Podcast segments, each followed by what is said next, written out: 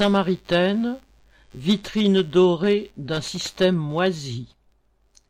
Depuis samedi 3 juillet, des politiciens se relaient pour dénoncer les tags des militants d'attaque sur les vitrines de la Samaritaine et défendre le bon droit de Bernard Arnault à s'enrichir.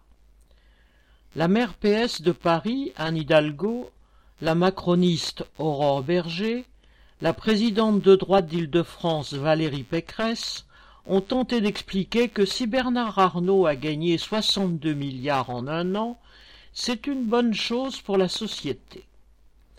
La Samaritaine, ce grand magasin parisien, fait partie du groupe de luxe LVMH, dont l'actionnaire principal est Bernard Arnault.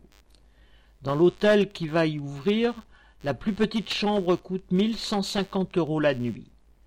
Le magasin ne vend que des produits de luxe, comme la gamme Capucine des sacs Vuitton, dont le moins cher coûte 3400 euros, et celui en cuir de crocodile 37 000 euros. En pleine crise économique, LVMH a battu des records de vente. Les clients fortunés ont pu acheter des ceintures en peau de crocodile pendant que les salariés serrent la leur. LVMH a supprimé cette année 900 emplois en France et 13 000 dans le monde. En même temps, l'entreprise a versé 3 milliards d'euros de dividendes à ses actionnaires, dont la moitié à Bernard Arnault et sa famille.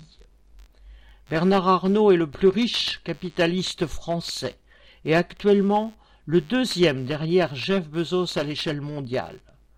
En plus de LVMH, il est un des principaux actionnaires d'entreprises comme Carrefour, qui a elle aussi enrichi ses actionnaires en supprimant des milliers d'emplois ces dernières années.